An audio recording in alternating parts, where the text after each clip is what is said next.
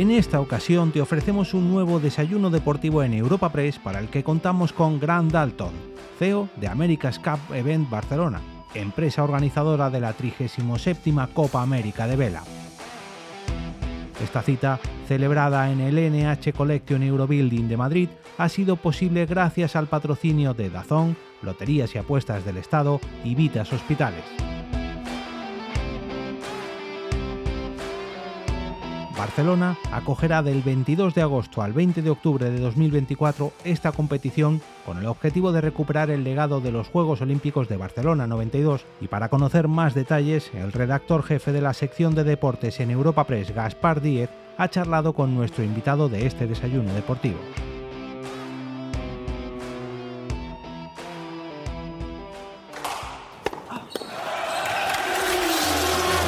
Quieres estar al tanto de toda la actualidad deportiva, puedes visitar la sección de deportes de nuestro portal de noticias europapress.es. Queridas amigas, amigos, y bienvenidos todos y todas a los desayunos deportivos de Europa Press que, como sabéis, organizamos con el apoyo de Loterías, de Dazón, de Vitas y de Unicaja. Bueno, hoy es un gran día para nosotros. Eh, de verdad, tener a Grand Dalton con nosotros es un auténtico honor I'm going to make a very small curriculum of yourself, Mr. Dalton, and then I'll pass on the word to you because, take my word, we really are very interested in listening to you, far more than listening to me. However, una pequeña, reseña curricular. Eh, Grant Dalton es una figura internacional con amplísimo reconocimiento en el mundo náutico por sus hazañas durante más de dos décadas en regatas oceánicas Grant Dalton después, a partir del año 2003, se centró en la America's Cup, cuando fue llamado por el Emirates Team New Zealand, tras haber perdido entonces el trofeo. Si bien este se le volvió a escapar por muy poquito en Valencia 2007, sí ganó en aquella ocasión, sin embargo, la, la Copa Louis Vuitton. En el año 2009 y 2010 el equipo consiguió dos grandes títulos consecutivos en la Audi Med Cup y un segundo puesto en la Volvo Ocean Race. En 2012, pese a ganar nuevamente la Louis Vuitton, perdió por la mínima nuevamente contra el Oracle Team de Estados Unidos, la 34 America's Cup. Entonces, tras un intenso periodo de reconstrucción, en 2017 obtuvieron la importantísima victoria frente a la Oracle, regresando la Copa a las costas de Nueva Zelanda después de 14 años para lo que fue su 36 edición, que ganaron y que ganaron de nuevo en el año 21. Ahora toca, como todos sabemos, su 37 edición, que se celebra en Barcelona, donde el Emirates Team New Zealand habrá de defender su copa ante el desafío de los equipos de Estados Unidos, Reino Unido, Italia, Suiza y Francia. Bueno, evidentemente esto va a ser un evento apasionante y nadie mejor que Grant Dalton para contároslo. Así que, por favor, señor Dalton, ocúpate la tribuna. The floor is yours. Oh, sitting, okay. Thank you. Buenos días. Y bienvenidas y bienvenidos a estos desayunos deportivos de Europa Press. And welcome to the sports breakfast of Europa Press. As uh, the president said, uh, Grant Duncan is today with us. Uh, he is very well known in sailing, and he's also CEO of the uh, America's Cup that will be held in Barcelona next. Being here in Madrid, and excuse me for me for speaking in in Spanish because my English is terrible. I'm sorry. Gracias, señor Dalton, por elegir este. Mr. Dalton, for choosing uh, this space uh, to hold the first uh, big event in Madrid outside of Barcelona this year, as the chairman said. And uh, for me, it's a great honor to have you here in our sports breakfast. The America's Cup is the most important competition for the sport. It's considered to be the third sports event uh, with the greatest economic impact for the host country right after the Olympic Games and uh, the Football World Cup. Why is it held in Barcelona? What will the impact be for the city and the country? What is the calendar through to the next year? How many teams uh, will compete?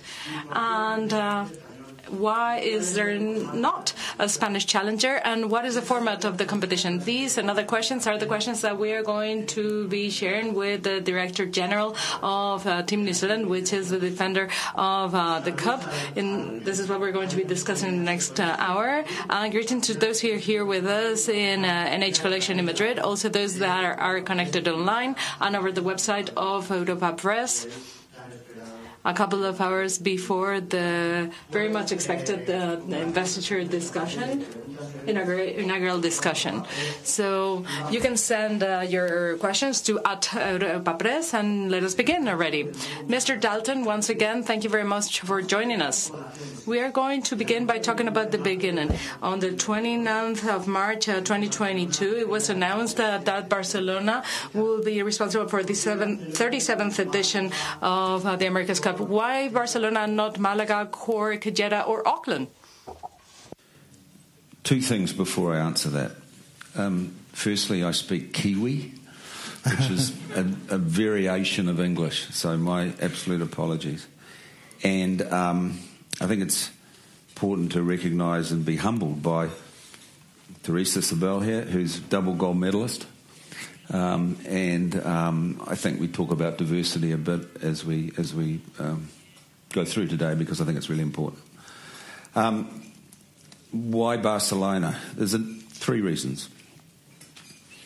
The first is that uh, the blue economy and sustainability and a commitment um, to diversity are important pillars of, of Catalonia and Barcelona and of Spain. But you know that that was an attraction. Uh, secondly, it's a it's it's an easy city to love, uh, and the teams uh, enjoy the city. The conditions are very good to sail, uh, and uh, the people are amazing, and they really are amazing. Um, third, it's it's it's a jewel Barcelona is a, is one of the, the, the most famous cities in the world, and it's certainly the the uh, the jewel of the Mediterranean. Um, it was it was tough to decide between Malaga and Barcelona, um, but in the end, we had to make a decision, and um, Barcelona just had the bit more X factor. Since making the decision, there is absolutely no doubt it's the best decision we could have ever made for the team and for the event.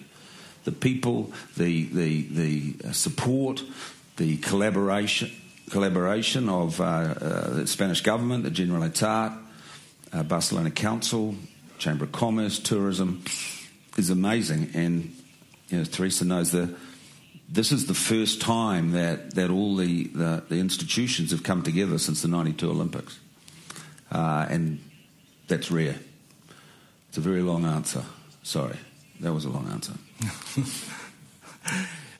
Eh, ¿Cómo le trata Barcelona? Eh, porque he visto, he leído que dice que cree que está viviendo en Miami. ¿no? That uh, it's like you were living in Miami because of the views from the, the Diagonal, right? Yes, yeah, so there's this, it seems to me there's really two places you live in Barcelona. Well, you can live out the up up the back, which is lovely.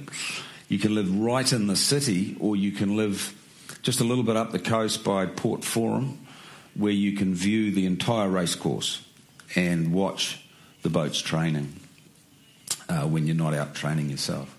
So, just for ease of living, uh, we just chose to live up the coast. But I think the point is that that all of the teams, all of the teams, not just Team New Zealand, love living in Barcelona. They love the culture, they love the gastronomy, they love the atmosphere, they love the weather, and they all love Spain.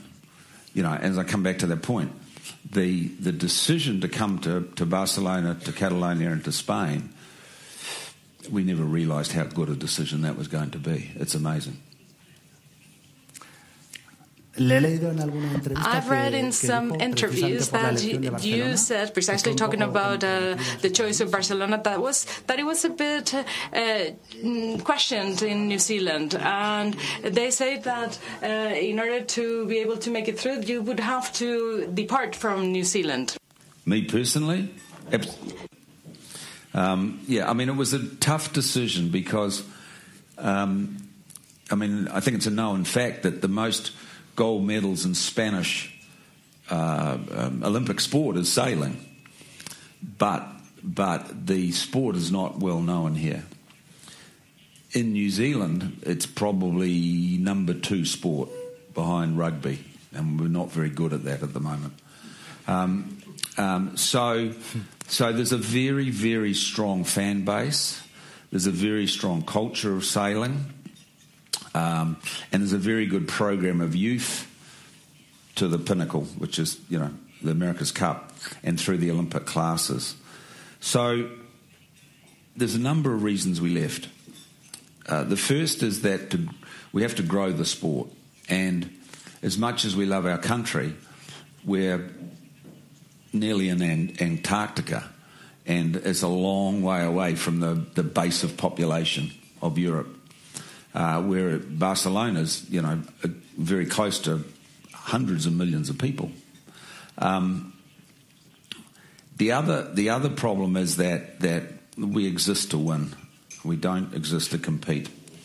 And it was just in the COVID environment, we're a very small country uh, it was going to be incredibly difficult to form a team that that um, could compete to win.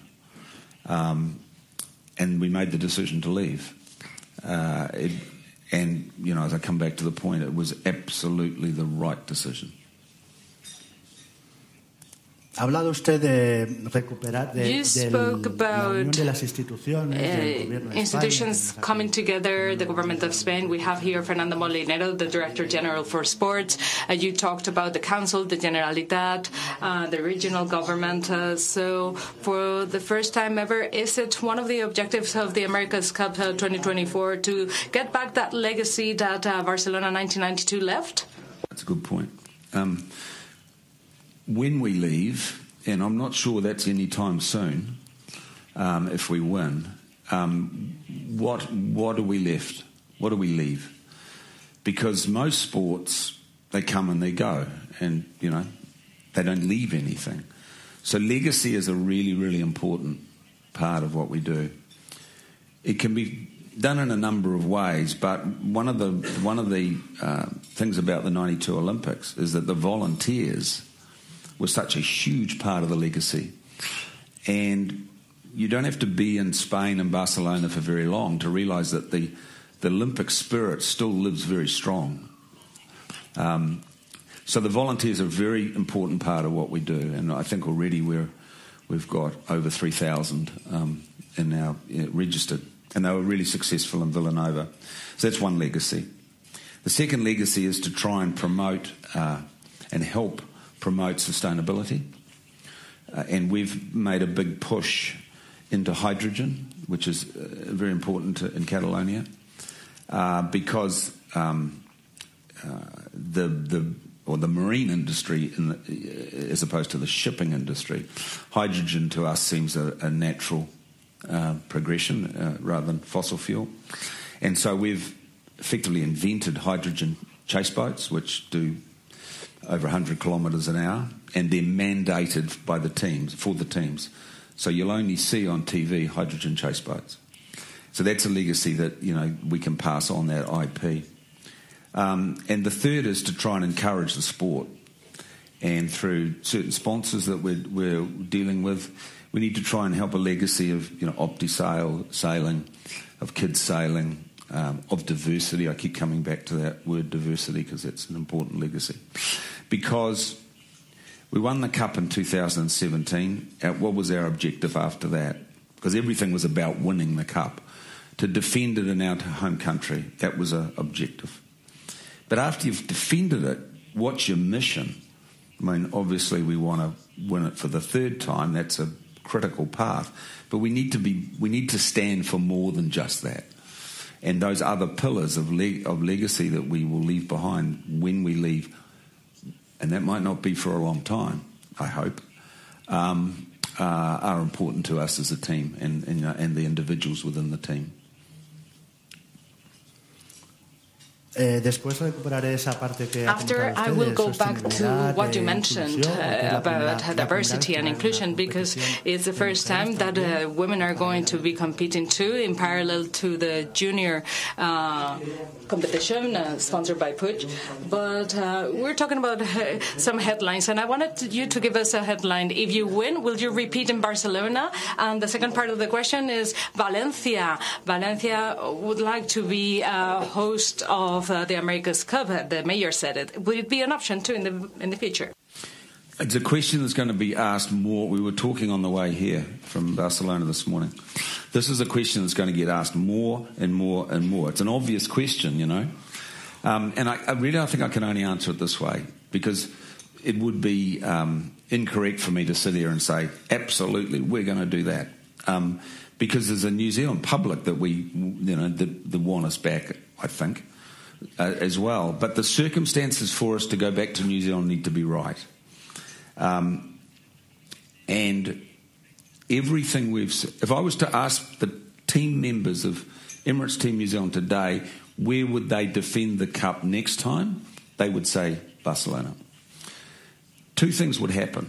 You would get instantly get more teams. You would get two new teams, so you'd be up to seven. Now, right now, the infrastructure of the port can only handle five, just. So I have no idea where you'd put two more teams.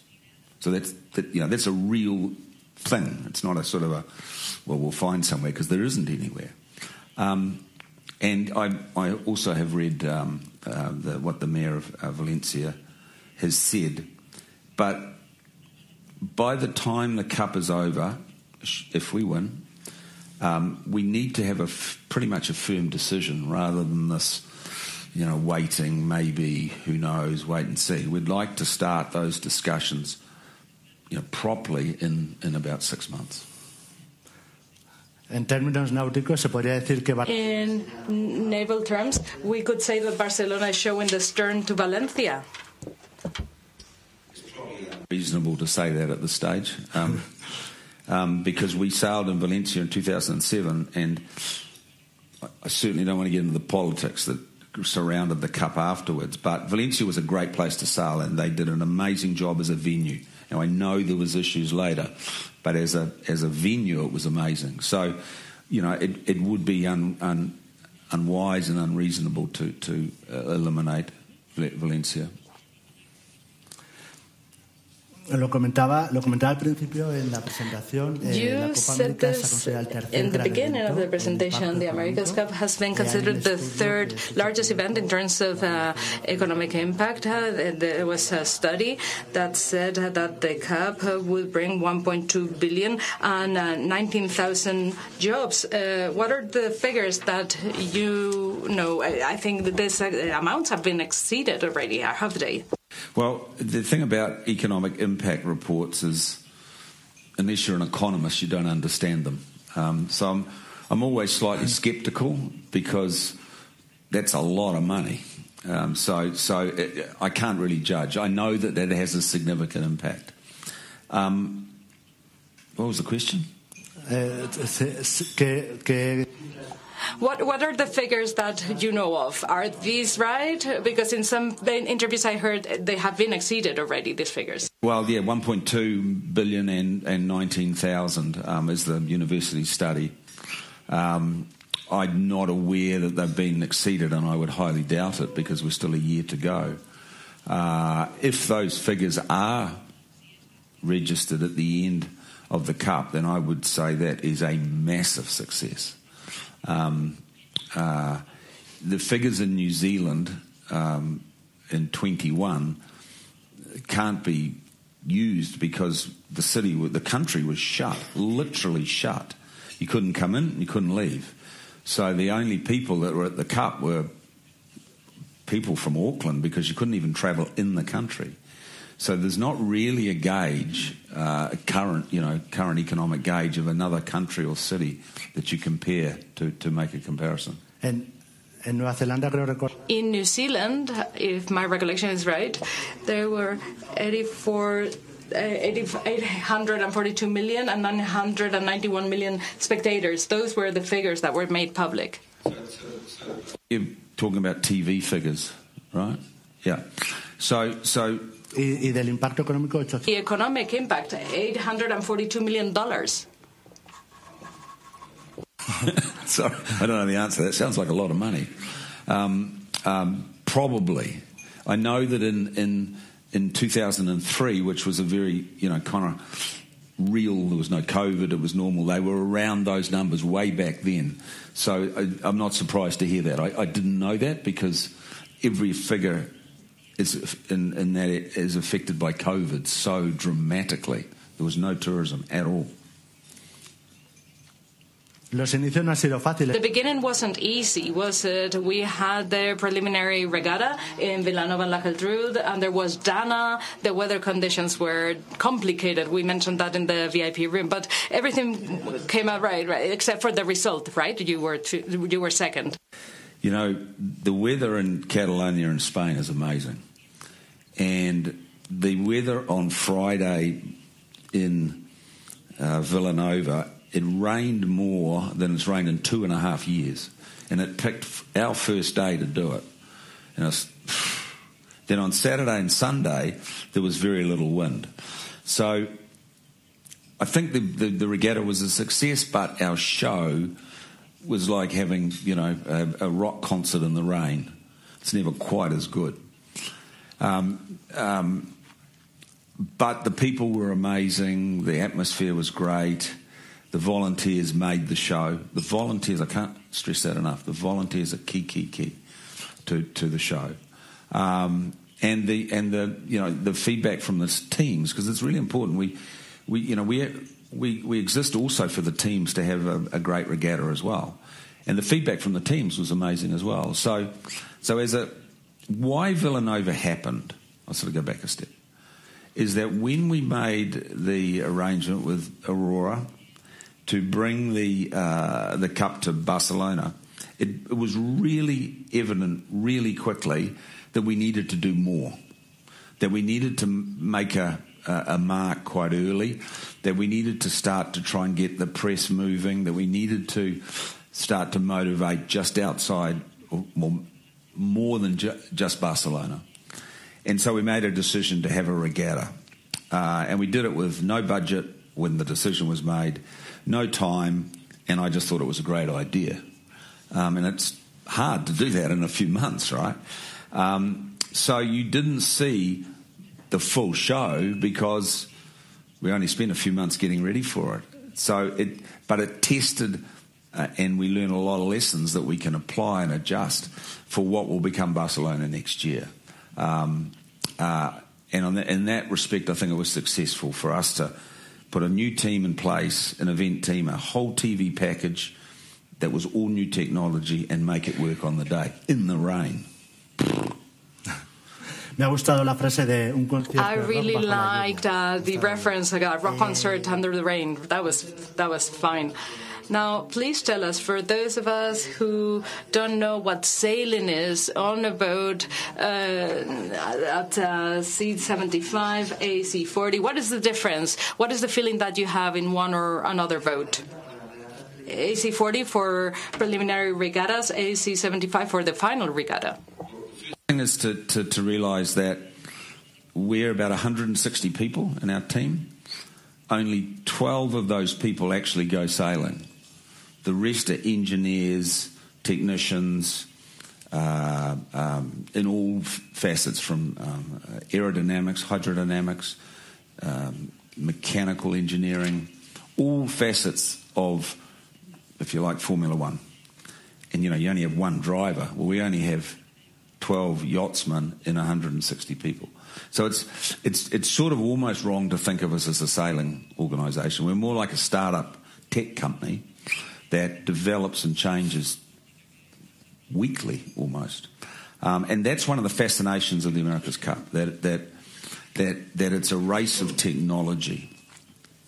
And, you know, there's a line that um, the America's Cup is, is already over.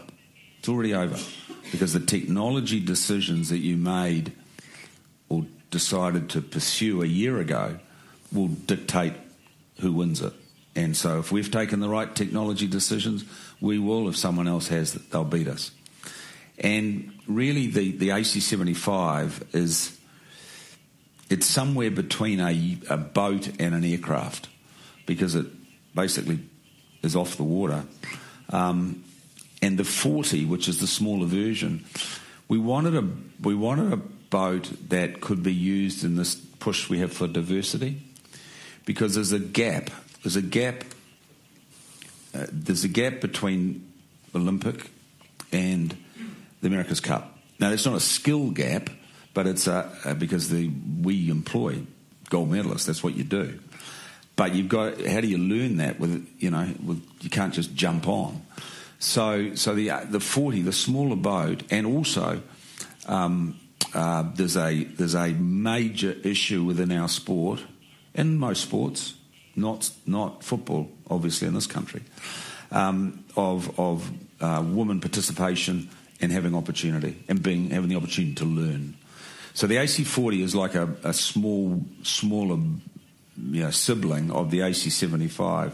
It's like a go kart, a high, high speed go kart compared to a to a, a Formula One car.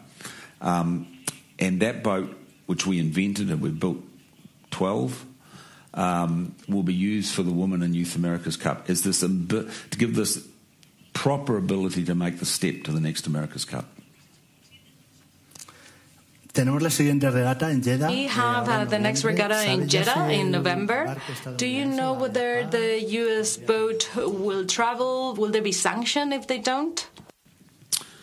So, so the way we wrote that rule, um, I, can I go back a step? Because I'm not sure probably it's understood how the America's Cup even works. Because it's a really unique event. Um, it's controlled by a, a deed that was written in 1857. Uh, the cup was won by a yacht called America in 1851.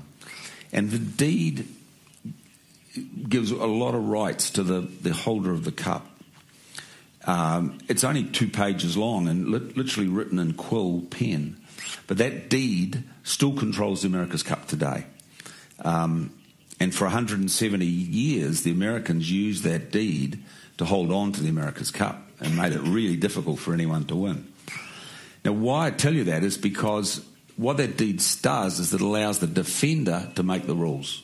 So there is no FIA, there is no IRB, there's no FIFA, there's just us. So it's very unique in sport, and that's one of its fascinations. What was the question? That's it. oh, Jeddah, that's uh, right. American, American Jeddah, Jeddah. Yeah, yeah, yeah. yeah. Magic I'm not. Je- I'm Jeddah. not dodging the question. so, so one of the rules that we made was that if a team did not participate in a regatta, and we as the organisers had uh, acted reasonably, keyword reasonably, that we could um, uh, employ sanctions on that team, and the sanctions are, are, are specified. So the Americans, uh, citing safety, said we don't want to go to Jeddah. Uh, and, and, you know, it's up to us to tell them whether we accept that or not. If we don't accept it, then they will be sanctioned. There's no if or buts. It will happen because it's in the rules. Um, however, however, we'd like them to come. Um, and be- the reason we haven't given them a decision is because we're discussing right now um, uh, with our two security firms. They've got a security firm, we've got a security firm, to make sure that they feel comfortable to come. We'd like them to come. But if they don't, and we've acted reasonably, they will be sanctioned. Vamos a ponernos en el escenario del año que, el año Let's viene, consider agosto, next year's tercera regata en scenario, August, third regatta in eh, Barcelona, already barcos with uh, the. AC-75 uh, yachts competing. And I think you still don't know what the format is going to be, if it's going to be the whole fleet, if it's going to be one-to-one. I'm going to allow you to do the announcement in this breakfast. It's an interesting question because the AC40s, we can sail them all together because they're smaller, but um, it's, it's very unlikely that we would sail the AC75s in a fleet route environment. Two reasons. One, because it could be dangerous because they're so fast and so big. And two, we're only a week before the actual start of the Challenger Series, which is match racing. one boat against one boat. And so it makes sense that you would um, mimic that in the regatta that you do before it. So, so it's more than likely that we will run our last pre-regatta in Barcelona two weeks after the Olympics in um, match race form. Voy a recuperar lo que hablamos al principio, lo que Recover the question that we were discussing at the very Eh, beginning and the things that you mentioned with regards to sustainability. Can you present the old Olympic port of Barcelona, what the visitor is going to find, and what has changed thanks to America's Cup? So one of the things the America's Cup does to cities when it goes there is it doesn't necessarily change the infrastructure, it, but it does accelerate the infrastructure. And this happened in Olympic Port. That Olympic Port was due to be refurbished, and it was going to be finished by 27, right? And so they've accelerated that, and um, it'll be finished by July next year, and it'll be amazing. So it'll be kind of back to the glory days that that it was in, in for the '92 Olympics when it was bought, uh, uh, built. Um, and there's a lot of that in the city. With the port, they're accelerating certain things. But our job is to make sure that any visitor from Spain or from anywhere has an, exp- has an experience when they come to Barcelona. So there is a big, there'll be a big interactive village, and by big I mean 100 metres long. There'll be uh, big TV screens all the way up, up the beach. The, the depth, it's very deep in Barcelona, which is a, a, a very good quality because we can sail really close to the beach. So you don't have to necessarily go out on the, on the water to watch. So as an event, our mission is to create an environment for Barcelona, for Catalonia, for Spain, and for tourists to be able to experience the America's Cup and understand it a little bit because, you know, we know it's not an easy sport to understand. And there's some statistics, um, and people always question this. It's the third most watched sport in the world, and that doesn't make sense. You go, third most watched sport in the world. I've never even heard of it. Um, and the reason is because of its length of time that it runs for. So it runs from two weeks after the Olympics, so whatever that is, about the 18th of um, August, all the way through until around the 20th of October. And, and that's why you get these really big TV numbers and really big visitor numbers because of, it, of its length of time. And it also changes or, or, or affects the, the tourist, the type of tourist. So there's some statistics in Barcelona. Um, uh, the, the uh, cruise tourist, cruise going on a cruise boat, is only in Barcelona for four hours. So that's a big strain on the infrastructure. The average tourist stays between one and two days, which is still a big strain on the infrastructure. But the average America's Cup tourist stays for 10 days. So you, you know, it helps to kind of move that dial a little bit in terms of the profile of tourism.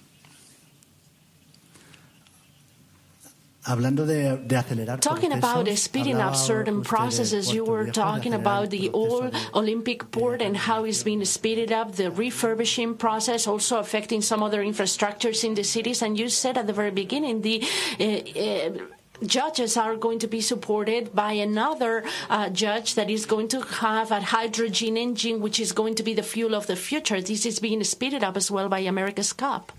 So it's always it's always a, a, matter of opinion what the fuel of the future is. You know, in, in big shipping, could be liquid gas, ammonia, um, which is derivative of hydrogen anyway. Um, but in, in, in, small vessels, it seems to us to be hydrogen. And, you know, you, you ask three people, they'll give you three answers.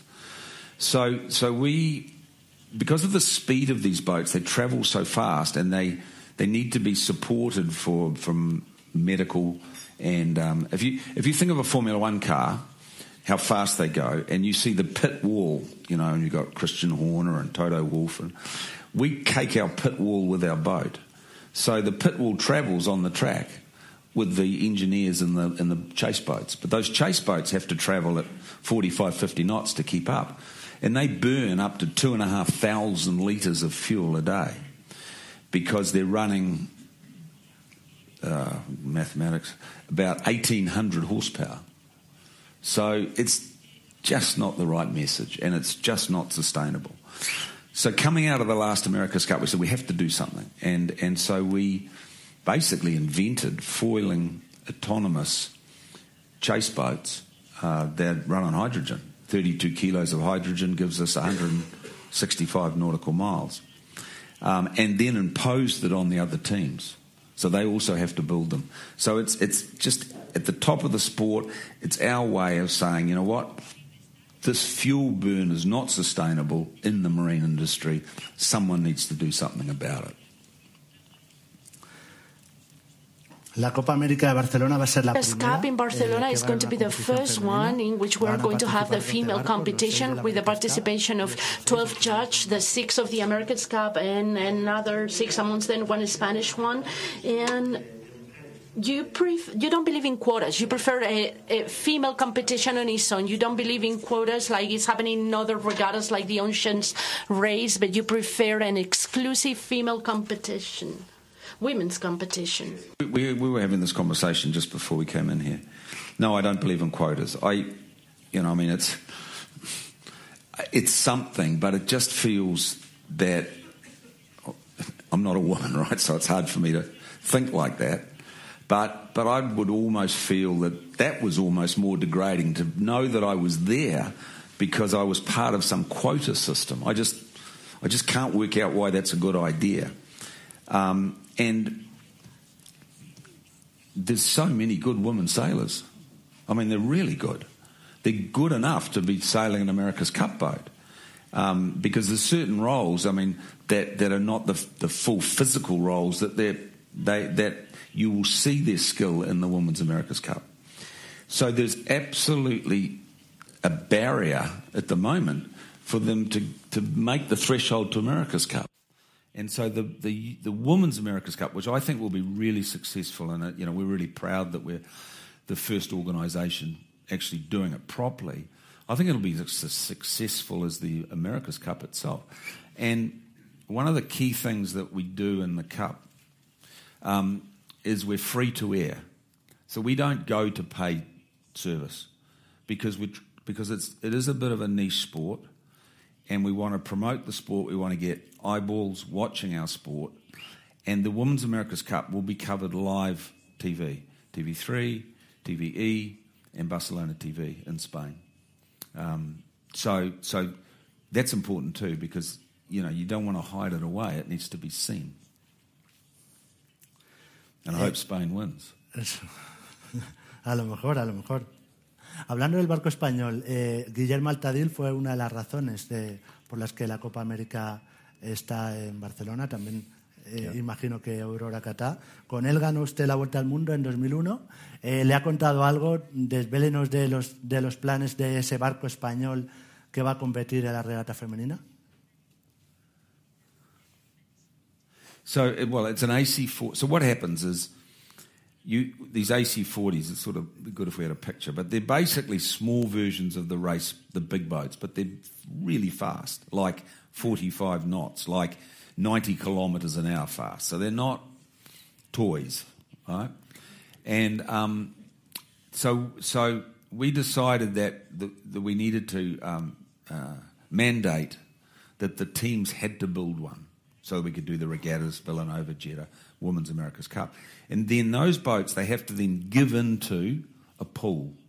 So those six boats, six America's Cup teams, have to give their 40, put them in a pool, which then we brand up for the Puig Women's America's Cup. So um, the Spanish team and all the other teams for that matter then train on those boats from July next year and then we'll race those boats. So they don't have to own a boat because that gives a, a, a much higher threshold financially. Um, and that's at this point what the Spanish team are doing. They, you know, um, they they will get ready and take one of those boats that are in the pool. However, because they're not toys, we have made every team, um, youth and women's team, buy a simulator. Now, it's not like a PlayStation Gran Turismo simulator. It's a full immersion exactly the same controls, the buttons, the wheel. Um, everything's exactly the same as if you were on the AC40, using exactly the same physics that we used to design the boat. So by the time they come to race and they get in the boat and we let them go and off they go at 90 kilometres an hour, we know that they're safe, we know that they're less likely to cause damage, and we know that they're you know, going to be way more competitive. Habla usted hace unos minutos de que las decisiones que ya se han tomado probablemente van a decidir la regata. ¿Va a ser esta primera Copa América de la inteligencia artificial? Se está hablando de tanto de ChatGPT, de la IA. ¿Será esa primera Copa América de la inteligencia artificial donde desgraciadamente el factor humano influye menos? So everybody always talks about the, the, this kind of is this the biggest technology America's Cup? In 1851, America, the won the America's Cup, was the highest technology of the day. And each time, the boats in the America's Cup are the highest technology available. In you know, 1875, 1900. There's always that's the that's one of the fascinations of this of the America's Cup. It's the highest technology of the of the era. 1983, 40 years ago today. 40 years ago today, I was reminded when Australia too lifted the cup from um, the New York Yacht Club, who have been trying to get it back ever since. That was the highest technology. It had a wing keel. It was revolutionary. Um, so it's it's not sort of it's not a comparative thing to say that it's more than it was, because it is what it it's it is what it is now. In saying that, we use AI a lot um, because one of the things you know, if you use the example of a trying to beat a, a, a computer in chess, you know, a computer chess game. So to make our guys sharp, we have, and it's really difficult to um, develop because we have so many variables. Within our simulation, we have AI that learns to beat the move of the of the yachtsman because they've you know, and so yes, AI is very much part of it, but it's just the technology of today. The key, the key to winning is not the technology of the day. It's trying to work out what the technology is of the future. So you're in the future, like quantum physics, before the next guy. Because if you're in the technology of today, you're already behind, because the other guy is over here. Does that make sense?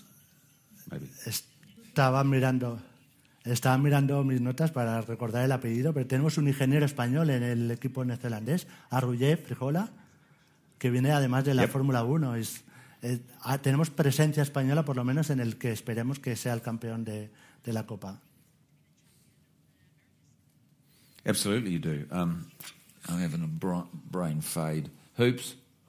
Roger Frigola. Frigola. Roger Frigola. Frigola. So Roger's been with us for quite a while. Roger is AI, trained in University of Barcelona. Really smart guy. Now, he was with us long, he's been with us for seven or eight years, Hoops, right? Um, and he is the guy that develops this, helps develop the AI. He came out of uh, Red Bull, um, working for Red Bull Formula One, and we brought him into simulation when we started to work a lot in simulators. And su- subsequently, he sort of runs all our AI. He's super smart, really smart. But he's he. That's the level of the guys, though. Rogers, you know, um, travels backwards and forwards to New Zealand and Barcelona. But there's a lot, we have a lot of Rogers um, at that level of technology.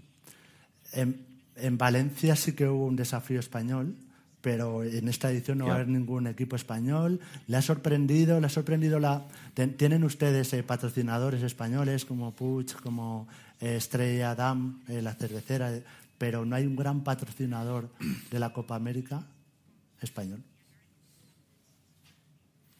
So am I surprised there's no Spanish team? Is that the question? So no, I'm not. Um, and the reason for that is because in the end you've got to have one individual to start it. And then one individual that either can find the money or, or um, uh, has the money himself. And in the past, I think uh, the Spanish team was um, Pedro Campos. I think he was invo- very involved. Um, and you know, you need a Pedro Campos um, to, to, to get it going. So until that happens, until someone like a Pedro Campos or, you know, someone similar, you won't have a Spanish team, which is a tragedy because you are the most gold medals and medals in Spanish sport is in sailing. So you've got the skill. you've got the skill. You should be in it. Um, um, so we have, as you mentioned, we have Puig, we have Estrella Damm, uh, we have um, Coke, which is announced. You know, Coke as in um, Coca-Cola. Coca-Cola, but but more particularly as in Catalonia. Yeah. Um, uh, we don't have a Spanish bank. We have an Italian bank, UniCredit. Uh, we have some quite exciting announcements soon. Really exciting announcements. Quedan, quedan muchos meses todavía. ¿Podrán anunciar algún gran patrocinador para la regata? Yeah, absolutely. We have we have one particular one that'll announce soon, which is cool, really cool, really excited. ¿De qué sector? Ya sé que no me va a decir el nombre, pero No, Vale. Eh, ¿cómo, cómo es un lobo de mar, un navegante en los despachos? Eh, le he leído una frase que dice, el secreto del éxito era contratar a gente mucho mejor que tú y que el jefe se ocupe de la filosofía de empresa. culture. Yeah, that's exactly right. So that was said to me years ago um, because I, I, I had this friend, became a friend, who was a, a very successful CEO, and he always seemed to have time, and he was always relaxed. You know, I'm not a particularly relaxed person, but he was. And I, I remember saying to him, you know, when I was sort of my, you know, well, you're always learning, but I was in my 20s, how, how do you do this? And he, was, he said, I employ better people than me, and then I manage the culture. And I always remembered that because I actually think that's true. Um, and a lot of CEOs, certainly in my sport, are worried about employing better people than them because that puts them under threat. And once you become sort of enough confidence in your own clothes that you're not under threat, you're actually enhancing the, the company in our case, then everything gets better. And we have a, you know, often people try and dig into the DNA of Team New Zealand and under, try and understand how we do it.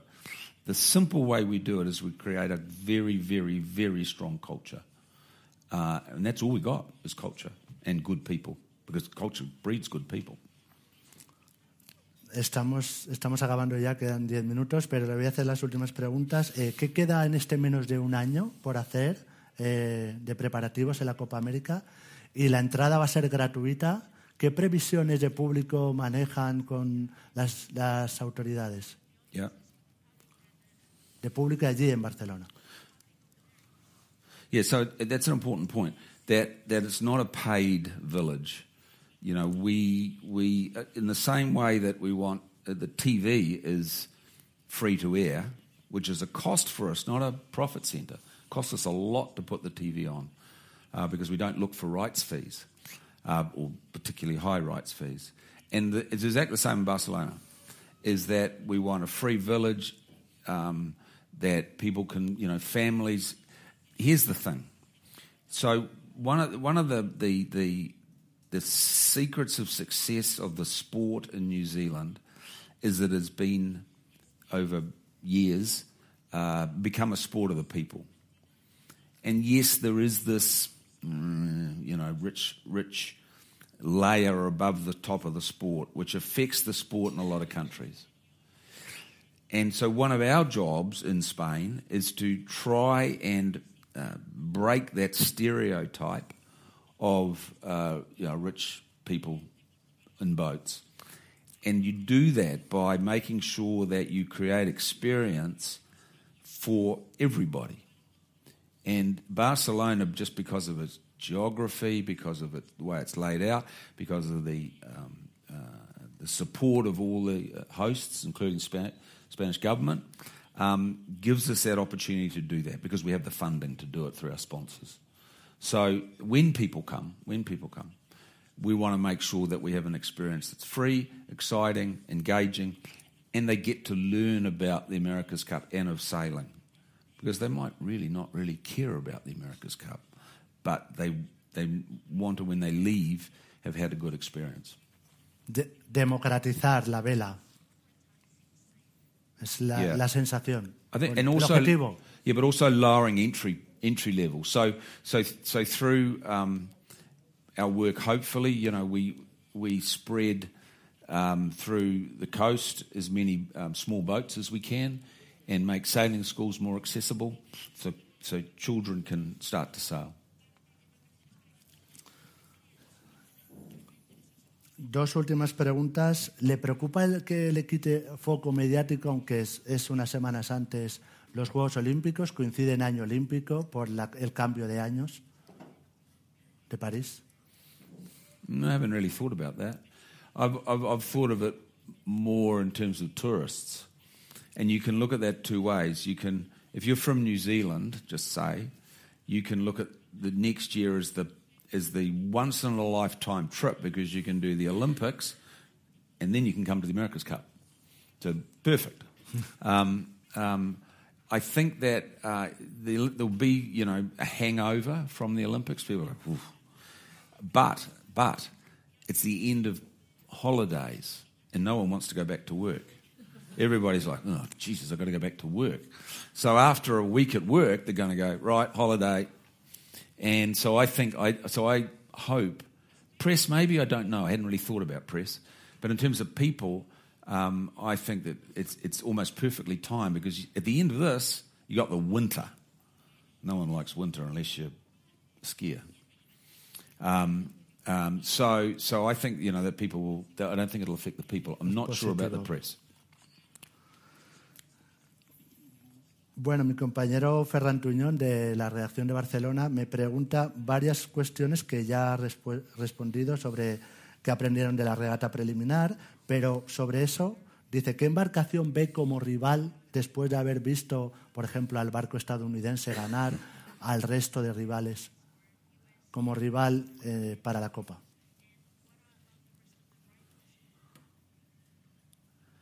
Well, the cliche answer is everybody.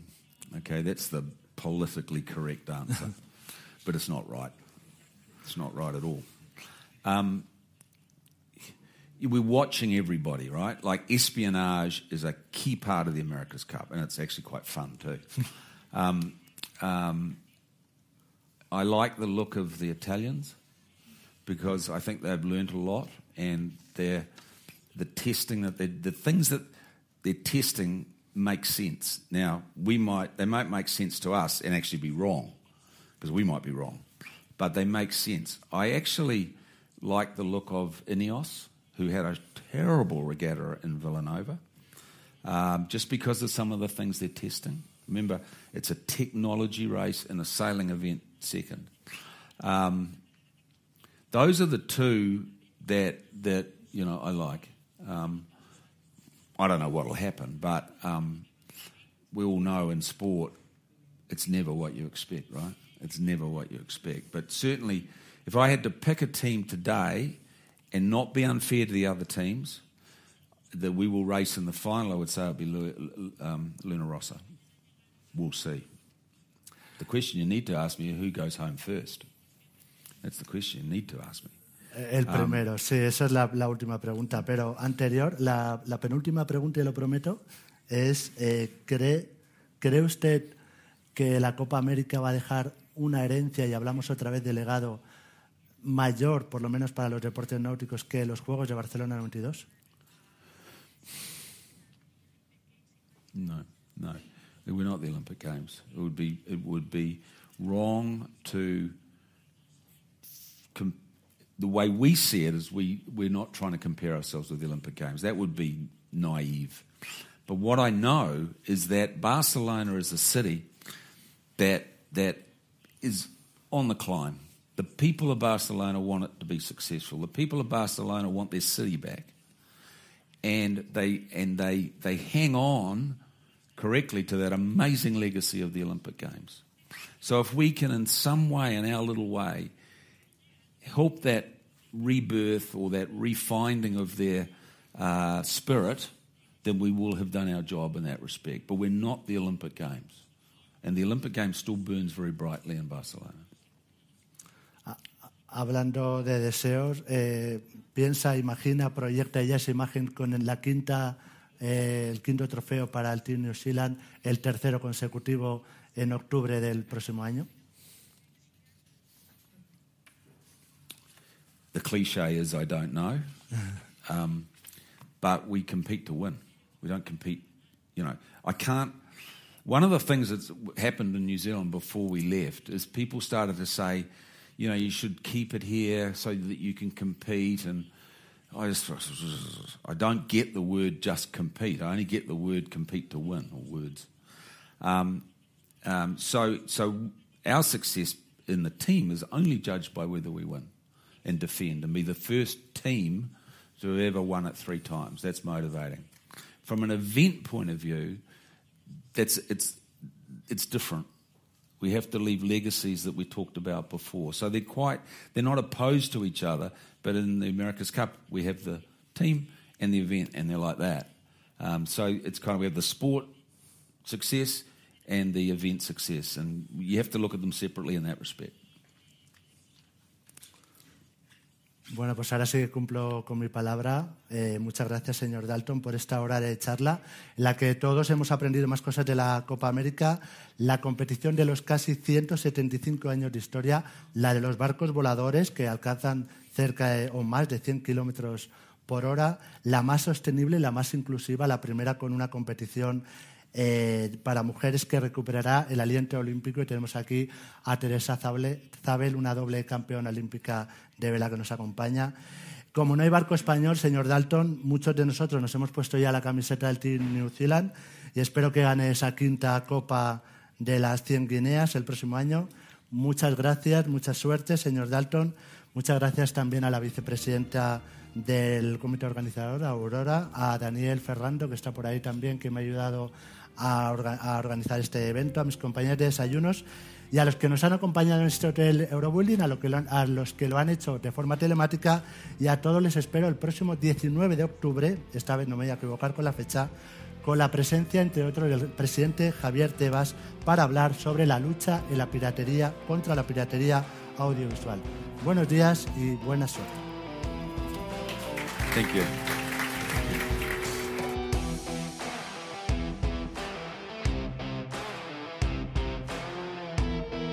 Despedimos esta entrega de los desayunos deportivos de Europa Press invitando a todos nuestros oyentes a descubrir el resto de episodios de este programa, así como los distintos podcasts de nuestra red a través de europapress.es barra podcast. Recuerda que puedes encontrar todos ellos en las principales plataformas de podcast.